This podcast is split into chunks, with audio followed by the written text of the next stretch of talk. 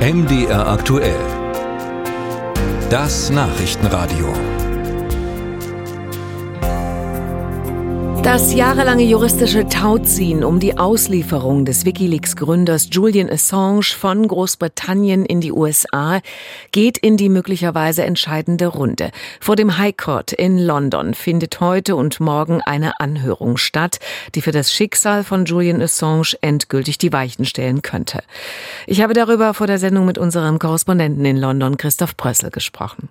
Herr Prössel, worum genau geht es bei dieser zweitägigen Anhörung?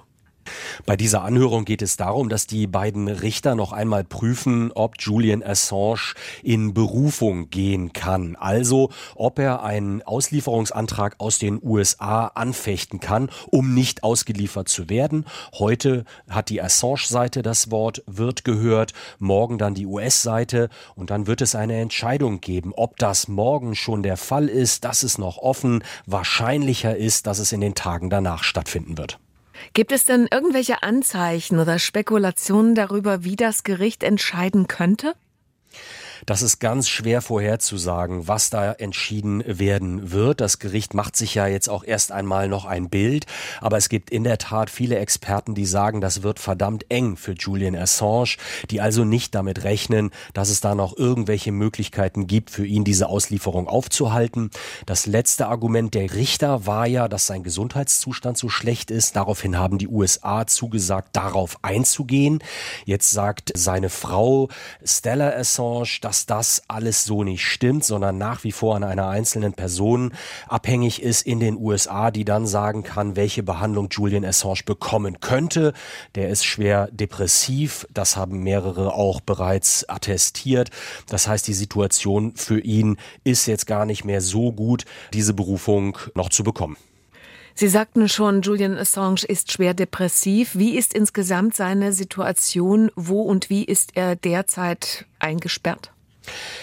Er ist seit fast fünf Jahren im Hochsicherheitsgefängnis Belmarsh eingesperrt sitzt dort in einer Zelle, die zweimal drei Meter groß ist. Das ist ein Sicherheitsgefängnis, was normalerweise für diese Fälle gar nicht vorgesehen ist.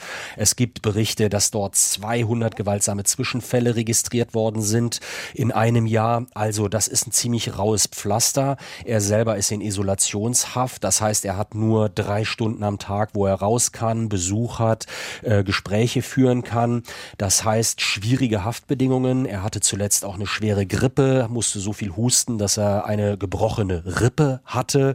Und wie gesagt, zwei Ärzte haben ja bereits attestiert, dass er Depressionen hat, dass er eine angeschlagene äh, psychische Gesundheit hat. Und seine Frau Stella Assange sagt auch, die allgemeine Gesundheit sei bei ihm sehr schlecht. Und sie sagt, wenn er ausgeliefert werden würde in die USA, dann würde er sterben. Was droht ihm denn juristisch in den USA? In den USA droht ihm ein Verfahren. Ihm würde der Prozess gemacht werden. Da geht es um Spionagevorwürfe, die Preisgabe von geheimen Informationen. Er wird dort dann nicht als Journalist behandelt, sondern als Spion. Und deswegen drohen ihm dort 175 Jahre Haft.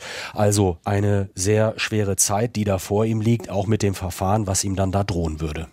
Das Schicksal von Julian Assange bewegt ja Menschen weltweit. Zeigt sich das heute auch in London?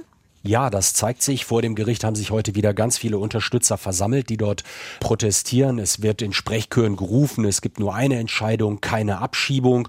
Und auch im Vorfeld hat äh, die Gruppe um Julian Assange, die ihn unterstützt, seine Rechtsanwälte haben nochmal versucht, äh, die Presse zu mobilisieren, haben eine Pressekonferenz gegeben. Die Berichterstattung hat daraufhin auch nochmal deutlich zugenommen. Und ähm, auch heute und morgen vor dem Gericht wird da noch viel mit Aktionen äh, zu rechnen sein. Und auch Stella Assange, seine seine Frau wird dort sein, die hat auch meistens die Kinder dabei, die habe ich jetzt heute noch nicht gesehen, aber das ist auch sehr emotional, dieser Widerstand, um die Abschiebung zu verhindern.